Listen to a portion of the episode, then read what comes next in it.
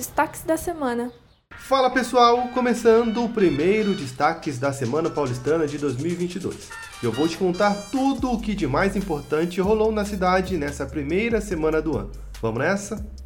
O Carnaval de Rua de 2022 foi cancelado.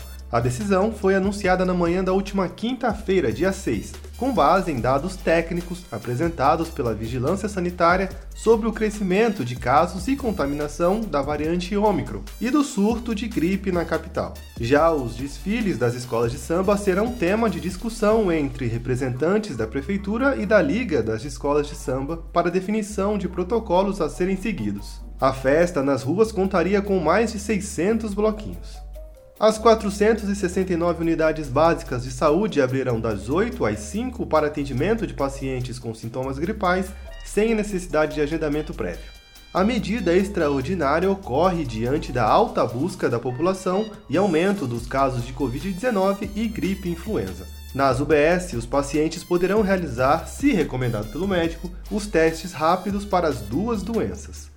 A cidade de São Paulo ultrapassou, nesta segunda-feira, dia 3, a marca de 24 milhões de vacinas aplicadas contra a Covid-19.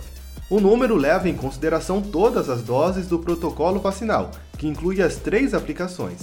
O município superou também a marca de 3 milhões de doses adicionais aplicadas. E fica aqui o reforço: não deixe de se vacinar. A Prefeitura da capital alcançou um recorde de licenciamento de habitação popular em 2021 foram aprovadas 131.165 moradias.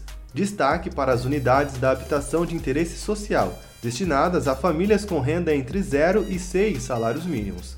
O número é o maior desde 2013, quando começou a ser registrada essa ação. A meta da cidade é aprovar 300 mil moradias populares até o final de 2024 os estudantes já podem solicitar a primeira e a segunda via do bilhete único estudantil para o ano letivo de 2022.